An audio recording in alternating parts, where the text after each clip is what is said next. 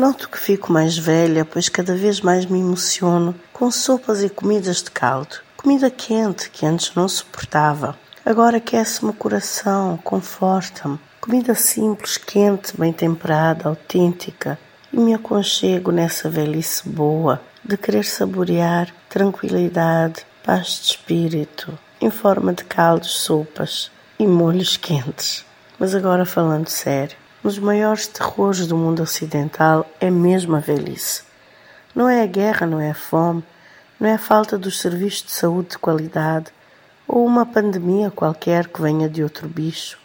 Dos quatro cavaleiros do Apocalipse, nem mesmo a escassez de bens essenciais ou combustível ou a crise climática assustam o mundo ocidental mais do que a velhice.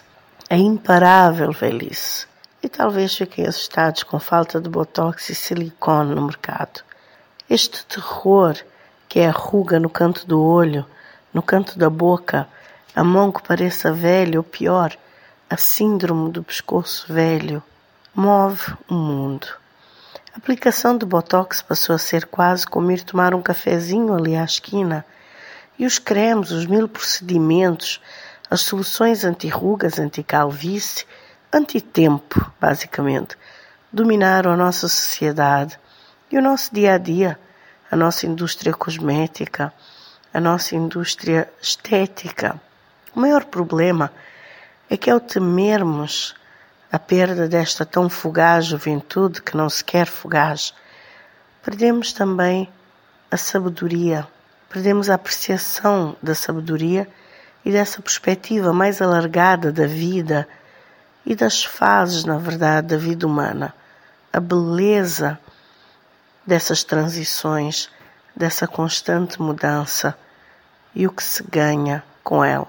Associamos a perda da juventude e da vitalidade com perda de poder e perda até de potência sexual. E o problema que se põe aqui é que baseamos muito da nossa autoestima, da nossa valorização pessoal na atração e no poder sexual.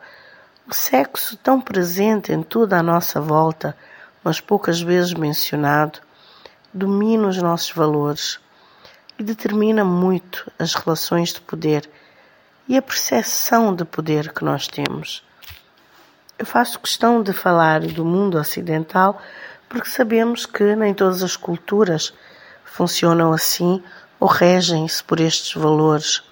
A maioria das culturas e as mais antigas há respeito pela sabedoria dos anciãos, pela experiência dos mais velhos. Neste momento, porque nós sofremos a influência dessa máquina de propaganda que são os filmes, a indústria cultural hollywoodiana, ah, os ícones de beleza são os jovens, os ícones de beleza são os eternamente jovens. Portanto, esse é o ideal impossível que nós temos, que nós estamos a tentar alcançar, que nós almejamos.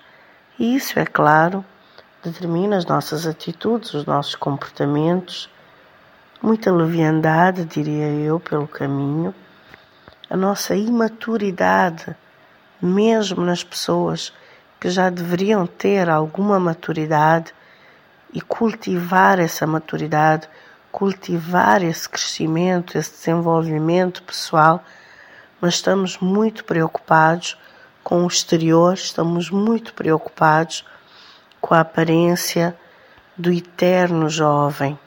E eu acho que isso faz-nos perder uma fatia da sociedade, faz-nos perder um potencial enorme de, de conhecimento, de criatividade, de sabedoria que poderíamos estar a colher nos mais velhos. A velhice é tida, hoje em dia, os velhos são tidos como insignificantes, como não relevantes, como uh, indivíduos que não contribuem para a sociedade. E tudo isso é refletido no sistema que nós temos, como nós ah, empurramos os, os mais velhos para uma posição de não relevância, de não contribuição significativa. Isso tem, claro, forte impacto na nossa economia.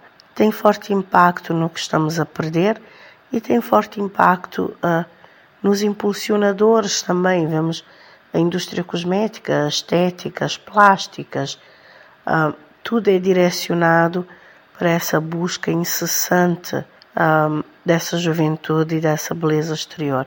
Mas, como eu dizia, há que se apreciar cada vez mais uma boa sopa, um caldo quente, um bom livro e sabedoria. Uma boa semana a todos, com muita sabedoria.